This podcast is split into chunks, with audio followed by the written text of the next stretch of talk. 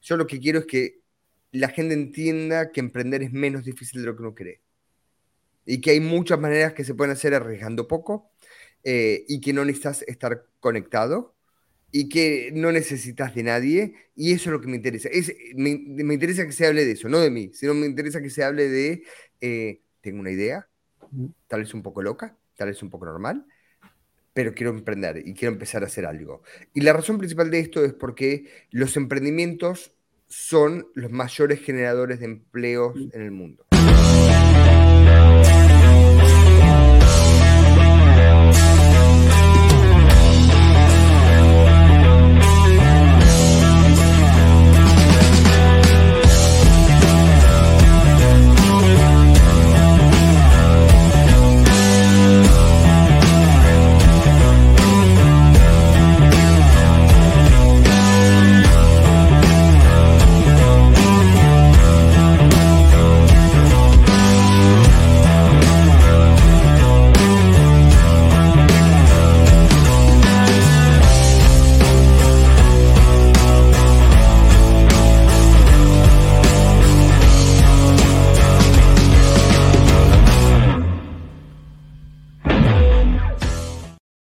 Llevado gracias al patrocinio de Panadería y Repostería Saludable Welker.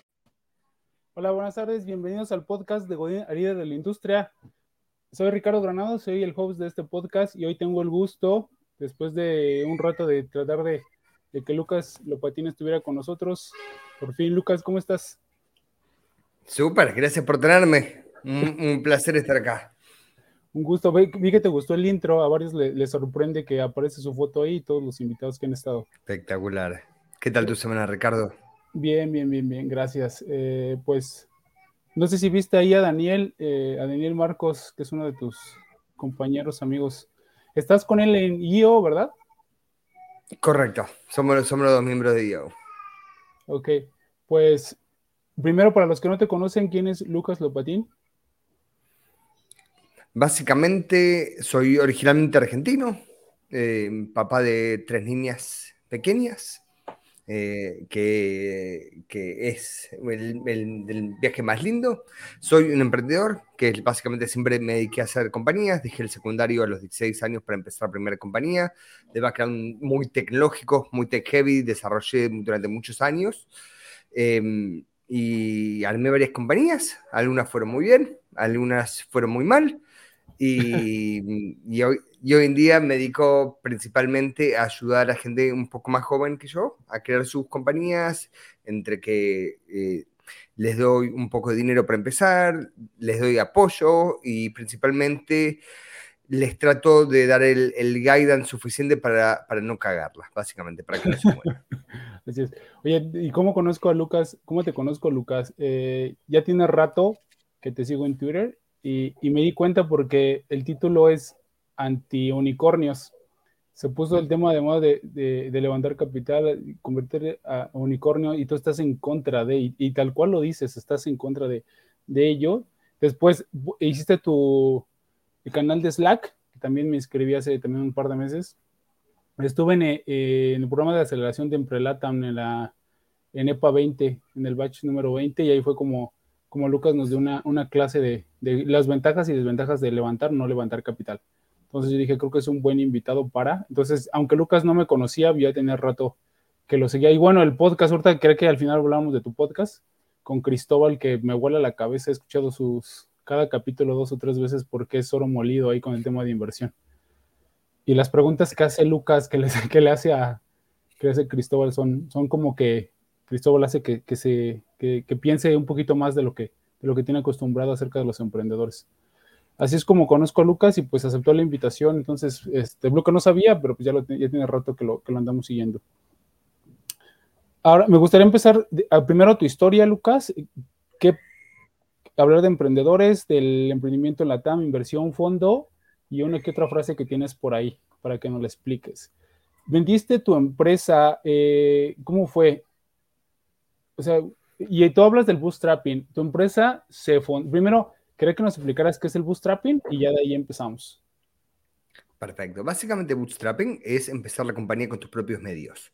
Es hacer, básicamente, eh, a veces tus propios medios son bastantes, que decir, hay personas que tal vez bootstrapean su compañía eh, con, con, con, digamos, mucho tal vez apoyo familiar o, un, historial, digamos, de, de, éxito propio que le permite empezarlo, pero básicamente bootstrapping es hacerlo con los medios que tenés al alcance. Y la razón que me gusta el bootstrapping es porque significa que todos pueden hacerlo. No necesitas estar conectado, no necesitas eh, haber ido a una gran escuela o a la famosa gran universidad para tener tus contactos. El bootstrapping está en la mano de todos. Hay algunos que van a tener la oportunidad de tener más medios para empezarlo, pero siempre está lleno de negocios que se pueden empezar con prácticamente nada. Ahora, ¿cómo, cómo construiste tu, tu empresa? Eh, ¿A quién se la vendiste y por qué decidiste ayudar?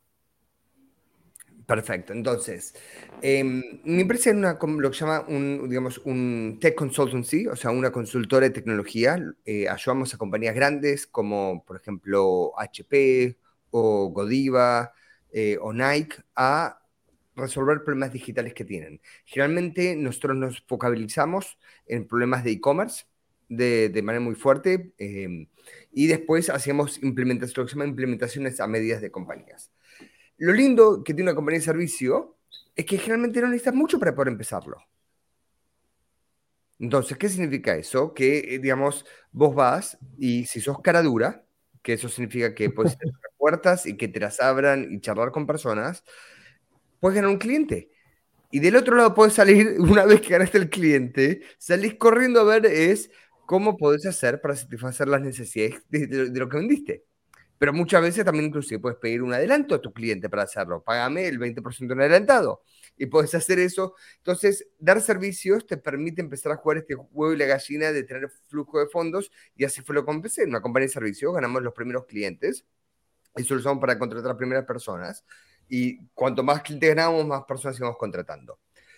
Em, lo, vendimos el año pasado eh, a un, lo que se llama un grupo de private equity que se llama Argano Em, private equity es, es un, llamarlo, un tipo de fondo de inversión que se utiliza bastante en Estados Unidos y Latinoamérica, es un poco menos común, pero es muy común en Estados Unidos, que lo que hacen generalmente es comprar compañías y varias en el mismo sector, agruparlas, tener una compañía más grande y salir, y esa compañía eventualmente sacar la bolsa o venderla a un grupo más grande. Entonces, eso es lo que, lo que fue. Esta, la transacción la hicimos el año pasado y ahora estamos casi básicamente en el periodo final de integración. yo, yo te conozco desde hace rato y, en el podcast, bueno, eh, mencionas que te costaba salir, salir a, ayudar o que te conocieran y también mencionabas que la primera empresa se hace para ganar dinero y la segunda para ayudar. ¿por qué salir? Se juntan las dos, ¿por qué salir? ¿Por qué generar un podcast? ¿Por qué ser muy, no sé cuántas veces publicas en Twitter, pero todo el día andas publicando y ayudando, mandando consejos? Estás ayudando a emprendedores. ¿Por qué salir a conocer, que te conocieran y por qué ayudar? A ver, estoy de acuerdo con lo que dije antes, o sea, creo que después de que uno llega a cierto nivel de comodidad, es prácticamente un deber eh, pasar la bola, como se diría, o ayudar, digamos, a los que vienen después. Me tomó un tiempo encontrar y decir lo que quería hacer y me di cuenta que lo que más me apasiona en el mundo es el, es emprendimientos en general. Es más, lo que armé ahora, que es un, lo que llamo un Startup Studio, es para poder armar un montón de compañías. Así que, em, y, me di cuenta que como eso es lo que más me gusta, voy a dedicar un porcentaje de mi tiempo y dedico bastante. Te diría que dedico aproximadamente un 25% de mi tiempo entre grabar el podcast, escribir artículos, escribir para Twitter o LinkedIn. Em, lanzamos una beca junto a mi mujer eh, para, para, poder hacer crecer, eh, nada, un, un, montón de cosas. Entonces, esta misión que tenemos de fomentar el emprendedorismo en Latinoamérica es algo que me importa, básicamente. Y tengo suerte que lo puedo atar bastante a lo que es mi negocio, que es de crear compañías. Ahora, ¿cómo identificas a un buen emprendedor? Ya dices, ya, ya me equivoqué, ya troné empresas, ya las generé, ya, ya vendí una, que es como el sueño de todo, de todo el emprendedor, o como tú lo llamas, el sueño del pibe, de poder llegar y, y venderle. Ahorita que nos gustaría escuchar eso, tu definición. Eh, bueno, si, de una vez lo, compartes, porque ahí seguirá la siguiente pregunta, porque mencionas el sueño del pibe y, pues en Argentina es como como el niño que está en las canchas y quiere llegar a primera división y jugar en la selección. El emprendedor, para ti, ¿cuál es el sueño? Porque también lo defines en tu libro. Bien, entonces, em, primero respondo una pregunta que hiciste antes que no, me acuerdo de, responderla, que es em, si me gustan. y honestamente es, no me gusta un montón de, lo que es la exposición. O sea, hacer, digamos, escribir artículos, estar en redes sociales, entrevistas, no es lo que más me gusta en el mundo. Eh, pero creo que tiene un valor verdadero. Entonces, eso me parece importante. El sueño del pibe es una frase que se usa básicamente para los jugadores que salen del potrero, o sea, que juegan en, las canchas de, barro, eh, juegan descalzo y después llegan, digamos a, digamos, a las grandes ligas a ganar. ¿Por qué creo que es el, sueño del pibe? Eh, primero, porque tener un, un, exit te da independencia. O sea, y no creo que el sueño del pibe es vender la compañía necesariamente, sino que es tener una compañía que es lo suficientemente exitosa donde te permite qué hacer de tu vida. Entonces, ¿por qué es eso? Porque muchas personas tienen la suerte tal vez de poder eh, fundar una compañía que les encanta y muchas otras hacen lo que tienen que hacer. Y después eventualmente se pueden hacer las preguntas existenciales. ¿Qué es lo que más me gusta? ¿Qué es lo que quiero lograr? ¿Hacia dónde quiero ir? Entonces, em, el, llegar a ese, digamos, a ese momento, digamos, me, parece que es algo fuerte. Ayer justo estaba en un panel, en una conferencia, y eh, alguien en el panel decía que lo más importante, digamos, al, al empezar una compañía era sentir una misión profunda en lo que esa compañía estaba haciendo. Mm. Y, yo, solo para ser abogado del diablo, porque creo que eso, eso es importantísimo, o sea, para dejarlo claro, eh, y digamos, es fundamental, pero para mí me parece igual de noble hacer una compañía para hacer plata. No me parece una misión menos noble eso, no me parece más incorrecto. Hay que entender que cuando uno está haciendo algo que, digamos, no es parte del core de lo que uno quiere, le gusta, tal vez lo puede hacer por menos tiempo. Pero eso no significa que en ese menos tiempo uno no puede ver lograr los resultados que uno está esperando. Ahora, para todo esto, y, se conjuga con la, con la pregunta anterior, de todo lo que estás ayudando, de los que estás conociendo al emprendedor, fondos, gente, sacando la convocatoria para ayudar, tuviste que salir a la luz y decir, aquí, está, aquí está Lucas, aunque mencionas que eres introvertido dentro de tu este, dentro de exterior, pero en tu círculo eres extrovertido.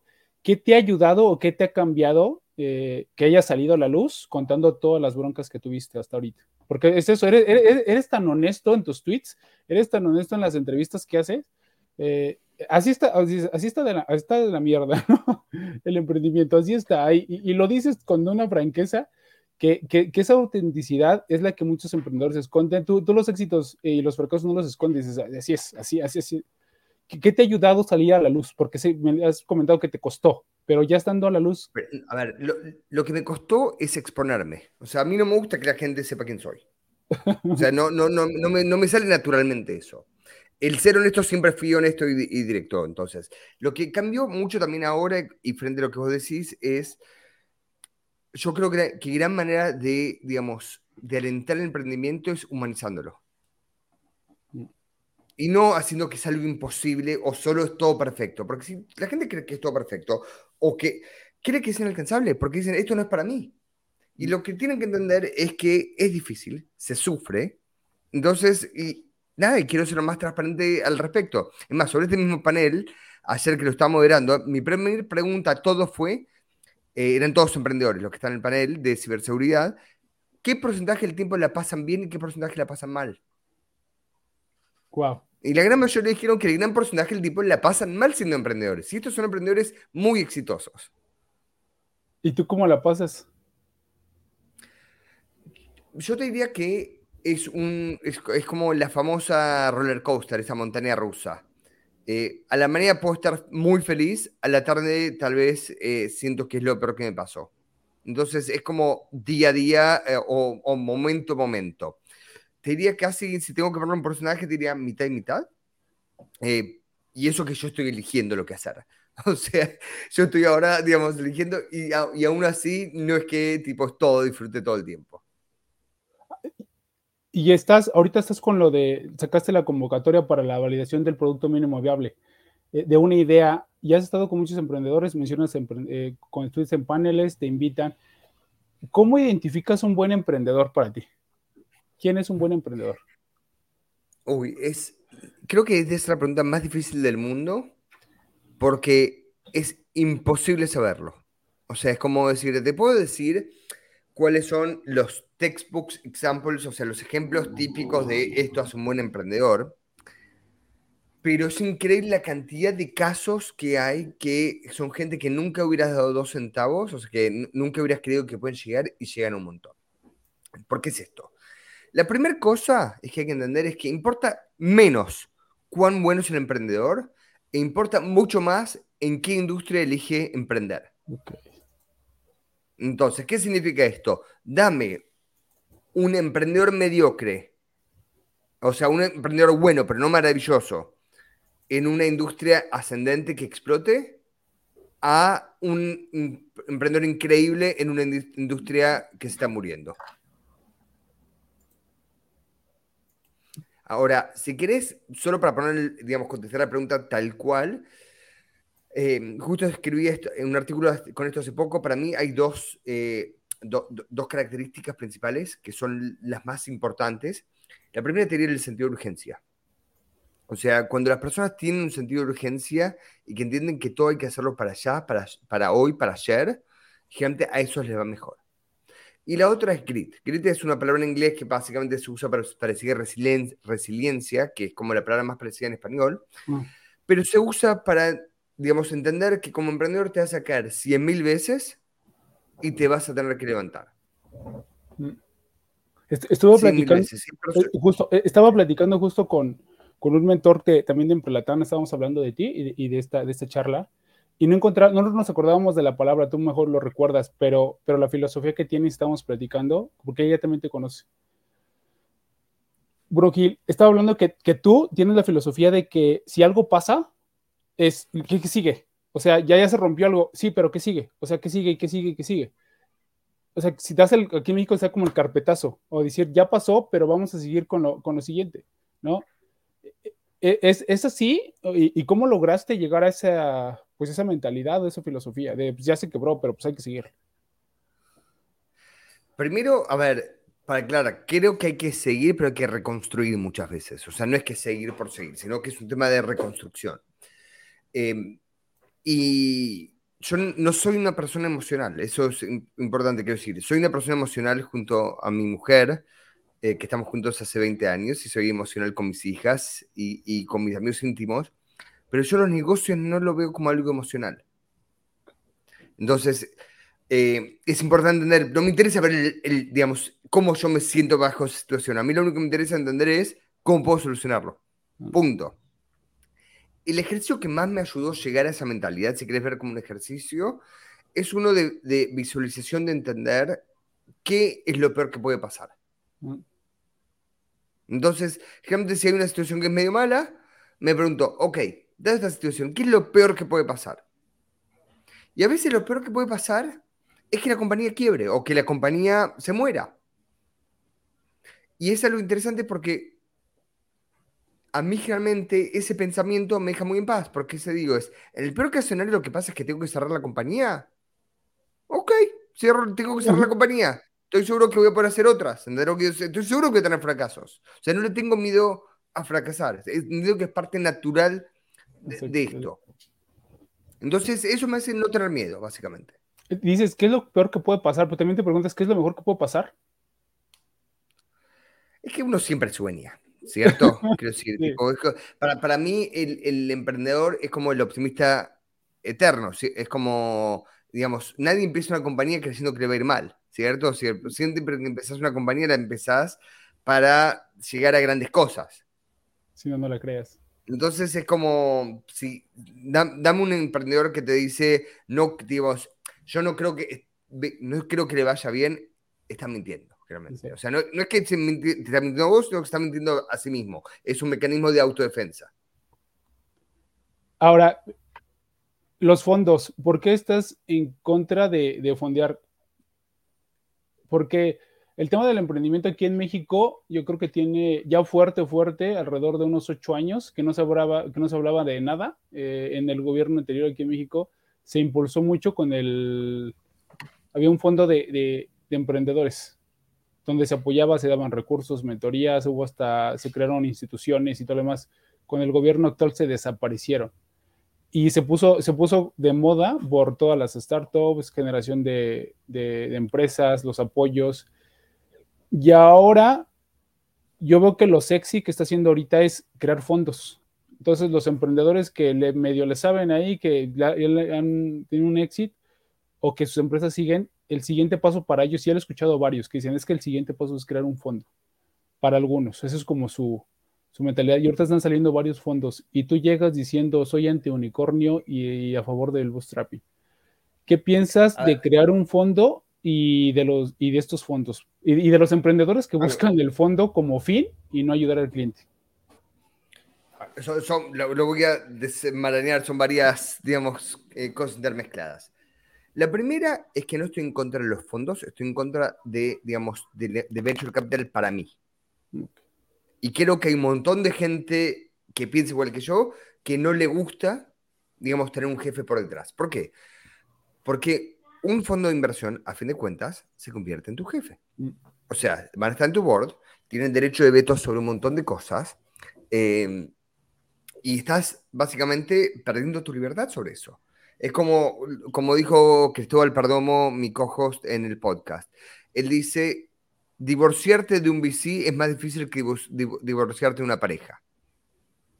O sea, para sacarlo un VC que deje de ser socio tuyo es prácticamente imposible, a menos que se venda la compañía. Entonces, a mí esa práctica de, de, digamos, de libertad es lo que no me gusta. Segunda cosa, yendo lo tuyo, es por qué hay tantos, digamos, emprendedores que tal vez les ha ido bien y se crean un fondo después. ¿Ok? Eh, y la razón es que operar una compañía es tremendamente desgastador. Y se cree que operar, ser un inversor es menos desgastante. Que de cierta manera lo es, o sea, tiene cosas que es menos desgastante, pero lo que se dan cuenta después es que muchas veces hacer un fondo es un dolor de huevo. Es muy difícil también. Entonces, realmente se meten por eso, porque creen que es más fácil operarlo, o es más fácil hacer un impacto en el mundo, que tiene ciertas cosas verdad, pero a fin de cuentas se dan cuenta que, es, tremendamente difícil operar un fondo. Ahora, el, el, podcast, ¿por qué crear un podcast de, con, con Cristóbal?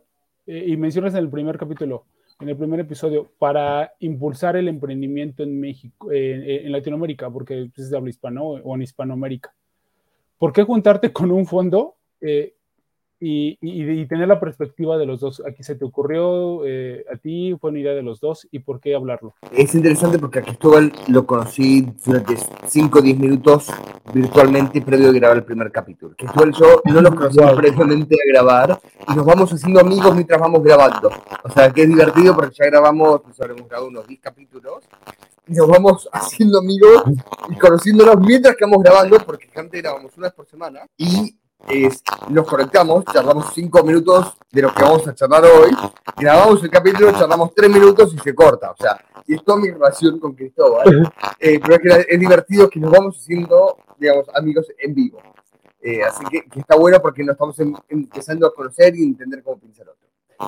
Eh, básicamente yo tenía ganas de hacer un podcast, justamente para avanzar esto, digamos, emprendimiento en Latinoamérica, eh, y estaba buscando un co-host que eh, cumpliera ciertos requisitos. Primero, quería que tenga un acento en español distinto al mío, porque uno, sé que hablo muy mal, y, y soy difícil de entender, entonces necesitaba alguien de que, de, de que tenga, digamos, que, que, hable mucho mejor de, de lo que hablo yo. Y segundo, que, digamos, por un tema de digamos, con Ricardo tal vez no, hay gente en México que no saben quién soy yo, pero sí saben quién es Waller y quién es, digamos, Cristóbal, el, el fundador. Entonces está buscando eso. Y por último, es interesante que lo que estaba buscando era dos perspectivas muy distintas de, de, digamos, de lo que es emprendimiento. Y la parte más graciosa y lo que más nos critican, pero por lejos, es que estamos de acuerdo en el 90% de las cosas. Entonces, es divertido que nos critiquen por eso, pero al mismo tiempo está genial porque significa que armar una compañía hay mejores y peores prácticas. O sea, en el sentido que, digamos, hay maneras correctas, hay maneras incorrectas, no importa si estás, si estás digamos, estás, digamos, o levantaste fondo. Eh, entonces, yo también soy crítico de, lo negativo que tiene bootstrapear una compañía, que básicamente es mucho más lento, y que igual es muy crítico también de lo que es un fondo, básicamente, que no entiende, que se saca libertad, que están esperando que crezcas agigantadamente todos los años, y que, digamos, aunque sea, digamos, no de la manera más sana. Entonces, a fin de cuentas, Quiero decir, los pros y los contras, no es que estamos en desacuerdo. estamos, estamos terminando estando de acuerdo en eso. Así es. Y cuando, cuando platican de, de, un emprendedor, los dos lo ven desde el punto de vista de inversión y de bootstrapping, y los dos sí. Yo creo que el emprendedor tiene que tener este perfil. Creo que el modelo de negocio tiene que ser así. Sí, este, eh, coinciden muchísimas cosas. Siendo, y ahorita que estuve en la eh, en Emprelata, en la, en la décima, en el décimo batch, eh, vigésimo, me doy cuenta que el emprendedor de Argentina, de Chile, Colombia y Ecuador son los mismos problemas o problemas muy parecidos y levantamiento de capital, validación del producto, los clientes, la recompra, y dices, oye, pero ¿en serio están hasta allá? Nada más se distinguen por el acento, pero, pero son los mismos problemas. Y ahorita que tú hablas con un mexicano y un argentino, eh, hablan de lo mismo, parece que son vecinos. Exactamente, porque crear una compañía, digamos, es prácticamente universalmente el mismo esfuerzo. Lo que por supuesto cambia es cuánto apoyo dentro de tu país, digamos, eh, cuántos recursos salen del gobierno, cuánta burocracia hay van cambiando, digamos, un montón de cosas país a país. Pero la base de emprender, o sea, si vos agarras un libro de emprendimiento en Estados Unidos y un libro de emprendimiento escrito en México y uno en Argentina, por lo normal van a decir lo mismo, no van a decir cosas distintas. Así. como que se escucha un poquito de, ruido como interferencia. No sé si es tu micrófono o tus audífonos. A veces pasa, si damos uno y lo... Ahí estamos bien. Sí, ahí estamos bien, ya, ya, se, ya, se, ya se compuso. Vale, Lucas, yo, yo sé que te tienes que ir, eh, porque te, robamos unos minutos al inicio. No te preocupes. Eh, nada, ahora, eh, del libro, me, hablaste de tu libro, yo no tengo el gusto de leerlo, me gustaría que platicaras de él, y ahí hablas del sueño del pibe, que, ya lo, ya lo aclaraste. ¿De qué se trata tu libro y cómo se llama? Perdón que no lo aclaré antes cuando lo mencionaste, pero no escribí un libro. O sea, así que Eh, pero lo que sí pueden encontrar es que tengo muchos ensayos escritos que están en la página de Indie. No sé si pueden poner links ahí, pero la página es indie, o sea, indie, i n d i e punto build, de construir en inglés, B larga U I L D. Y si van a básicamente la sección de escritos, ahí pueden ver un montón de artículos que voy escribiendo de cómo bajar una idea de manera, digamos, concreta, o sea, en qué, cuáles son las aristas que uno tiene que pensar. Escribí un artículo que publiqué la semana pasada de cómo validar una idea. Entonces, tengo una gran idea, ¿cómo la valido? ¿Qué es lo que tengo que hacer? Entonces, escribí un artículo como eso, escribí un artículo, por ejemplo, de cómo tener ideas. Sin más que uno tiene una idea, escribí con todos los frameworks que utilizo para llegar a tener ideas y varios artículos más. Así que están todos esos en la página de Indie, que es indie.build y ahí van la sección de escritos y van a poner todos los artículos. Sí, en, todas las descripciones la, vamos a colocar y también en, el, en, Spotify y en todas las plataformas. Lucas, ¿cuánto tiempo llevas escribiendo? Empecé al mismo tiempo que, que decidí esto, básicamente voy hace un año escribiendo, te diría. Em, me costó mucho, no me gusta escribir.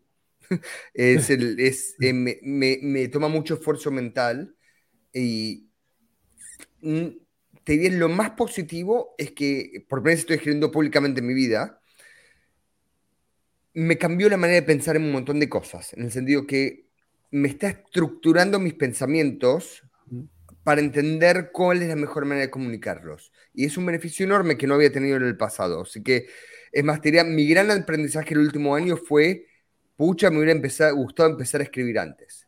O sea, siento que hay un valor enorme en, en escribir, aunque no lo vea nadie, Mm. Eh, y que poder expresar tus ideas y, tus teorías y tus frameworks y lo que uno quiera por escrito tiene un, valor gigante. Habiendo dicho eso, estuve hablando con muchas personas porque ya voy un año y escribo al menos un escrito por mes, que me tarda muchas horas, em, y después escribo en redes sociales, cosas más cortas, que son mucho más fáciles, por supuesto. Eh, y, no, y, todavía no lo disfruto. Entonces estoy, le estoy preguntando a varias personas que me junto, que, que son personas que escriben hace muchos años, y el 95% me dicen, todavía no lo disfruto, nunca lo disfruto. O sea, es como la gran mayoría dice que no le gusta escribir todavía, pero le ven el valor a hacerlo. ¿A ti sí te gusta escribir? No. No. Wow.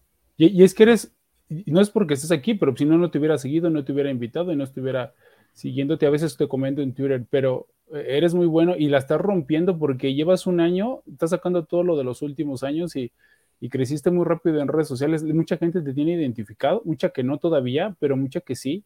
Y eres como el, como el contra de, de, la inversión de unicornios y eso también te ha posicionado muy rápido y mucha gente pues te conoce, o sea, ya hablas en el mundo ecosistema del emprendedor y mucha gente sí te menciona, te conoce y, y sabe lo que estás haciendo y el apoyo.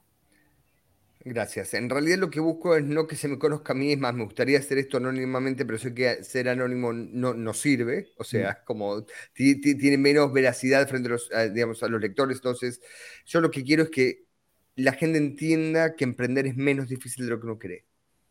Y que hay muchas maneras que se pueden hacer arriesgando poco eh, y que no necesitas estar conectado y que no necesitas de nadie. Y eso es lo que me interesa. Es, me, interesa que se hable de eso, no de mí, sino me interesa que se hable de, eh, tengo una idea, tal vez un poco loca, tal vez un poco normal, pero quiero emprender y quiero empezar a hacer algo. Y la razón principal de esto es porque los emprendimientos son los mayores generadores de empleos en el mundo. Y la mejor manera de sacar, digamos, salir, sacar adelante Latinoamérica es con más empleo y más educación. La parte de educación se lo dejo a otros. Eh, yo me concentro en la, parte de emprendimiento, que creo hay un montón. Si me gustaría que se hable de algo, es quiero, me encantaría que se hable de eso. Ok, padrísimo. Sí, lo estás haciendo muy bien. Oye, ¿y el libro sí lo piensas sacar? No, está, no, no, tengo planificado ningún libro por ahora. O sea, sí, sí, por ahora no, tengo, no, no me da el tiempo para, para un libro todavía. Em, eh, imagino que alguna vez en la vida voy a escribir un libro. Eh, todavía no sé ni qué ni de nada. Em, y lo que odiaría hacer, pero hay más chance que sea, es que termine haciendo recompilaciones de, de mis escritos y con eso armando un libro. Y eso tiene mucho más chance de ver la luz que, que cualquier otra cosa. Además lo vas ligando en una historia de emprendimiento, como muchos le hacen, ¿no? Generan como, como muchos artículos, después vas a generar una historia y, terminas con tu libro.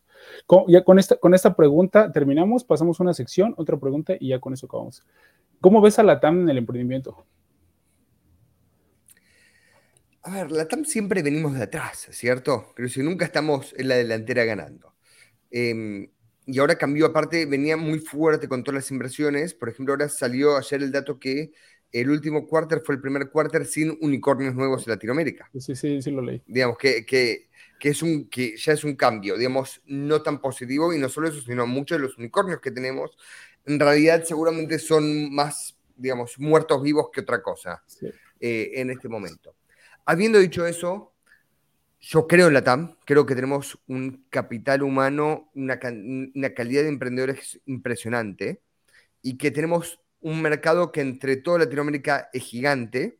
O sea, solo si tomás México o Brasil individualmente, son mercados enormes y tenemos un capital humano para, para hacer emprendimientos que, me parece zarpado. O sea, que me parece que, que hay que aprovecharlo. Así que si no creyera que, que no tenemos todo para ganar, no estaría haciendo lo que estoy haciendo. Creo que tenemos todo para ganar. Sí, estás haciendo una labor titánica, ¿eh? porque le estás sacando el pensamiento de inversión de los últimos años a gente que dice que puede empezar y puede empezar con sus propios recursos. Y eso es un cambio bien trascendental y bien generacional. O sea, tu trabajo es, estás luchando contra cultura, contra cultura de muchos años. Ok, eh, Lucas, te, te voy a hacer una serie de preguntas por favor, dime la primera palabra que te venga a la mente. ¿Listo? Amor. Y a él, mi mujer. Trabajo. Indie. Líder. Mi papá. Startup. Bootstrapping. Empresa. V, la que vendí el año pasado. Pasión. Emprender. Inspiración. Arte. Indie. Lucas. No, no lo puedo despegar de mí todavía. Tecnología. AI. Amistad. Siempre. Socios. Ningunos en este momento. Tuve muchísimos y tengo todos los, todos los eh, digamos, que están en indie. Fundadores. Emprendedores, los valientes. Futuro. Latinoamérica. Talento. Latinoamérica. Emprendimiento. Indie y bootstrapping. Esas dos cosas es lo que me apasiona ahora. Pasado. V. Levantamiento de capital. Habilitadores. Argentina. Pasado. Bootstrapping. Futuro. COVID. Pasado. Jefe.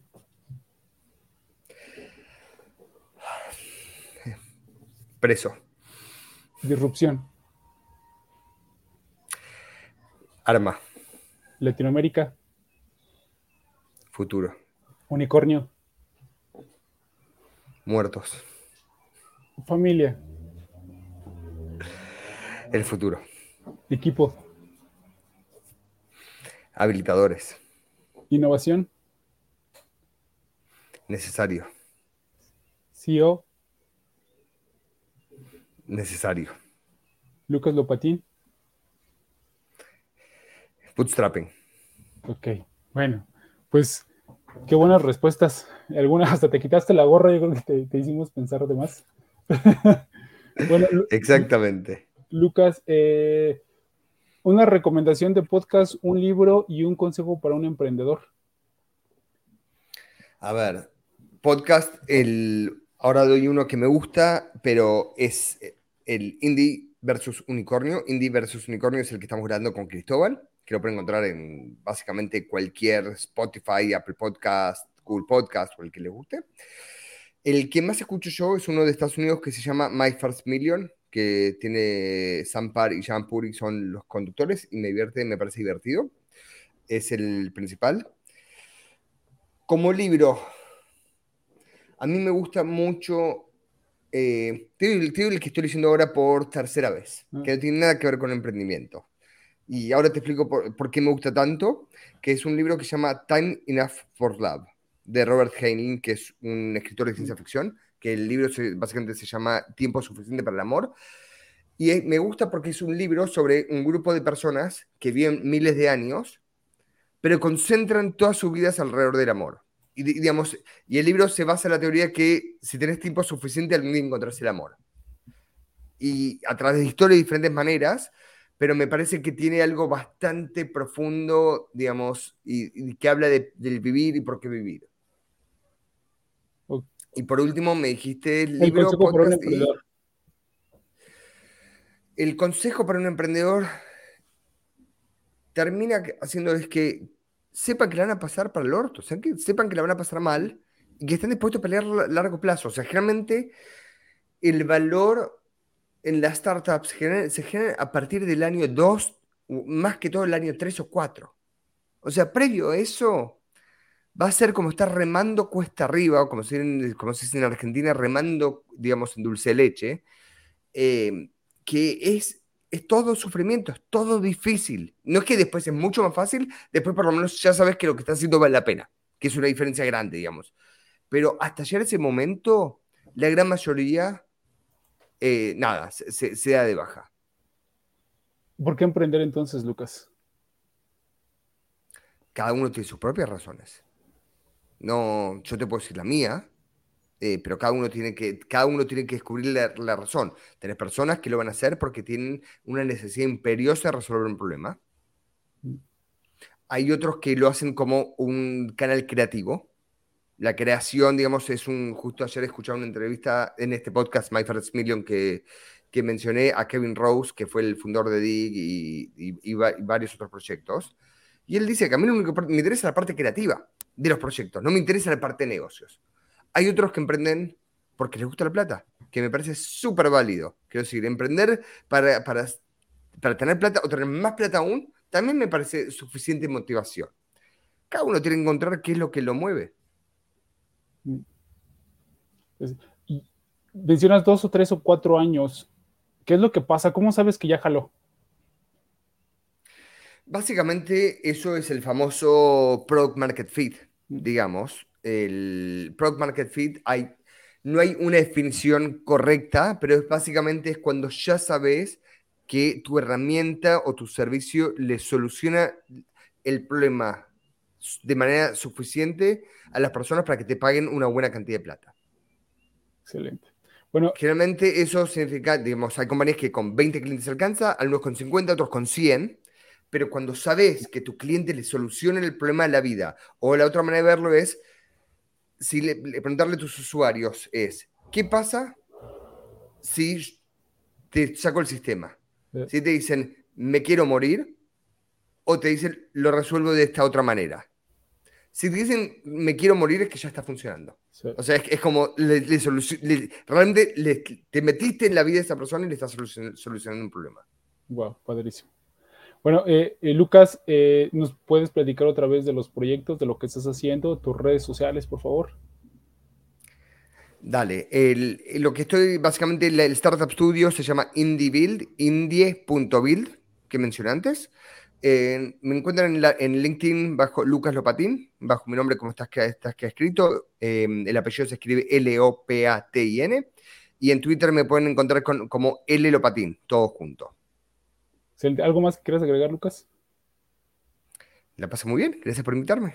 no, a ti, Lucas, por, por enseñarnos tantos y por tanto a mí y tanto a los demás por esta, por esta charla. Tenemos a Cristóbal la otra semana, también logré convencerlo, entonces también va a estar aquí compartiéndonos todo. Y pues seguimos escuchando tu podcast, por favor síguenlo. Indie contra Unicornio está padrísimo, ya son nueve, nueve episodios, ya al último invitaron a una chica que comparte cómo levantó capital y lo importante de sí y no levantarlo. Todos los fondos de inversión y pues trapear. Ok, pues gracias a todos, muchísimas gracias y este podcast queda grabado en las cuentas de redes sociales. La próxima semana están todas las plataformas de podcast. Si creen que le puede ayudar este podcast a alguien, por favor, se lo comparten. Cinco estrellitas en todas las plataformas de podcast para subir y que más gente nos conozca. Y sigan a Lucas porque es un paso. Muchísimas gracias y nos vemos hasta la próxima. Gracias, Ricardo. Podcast es llevado gracias al patrocinio de Panadería y Repostería Saludable Welker. Gracias por acompañarnos en este podcast. Esperamos que te hayas inspirado para crecer dentro de tu organización y domines tu industria. Soy Ricardo Granados. Hasta la próxima.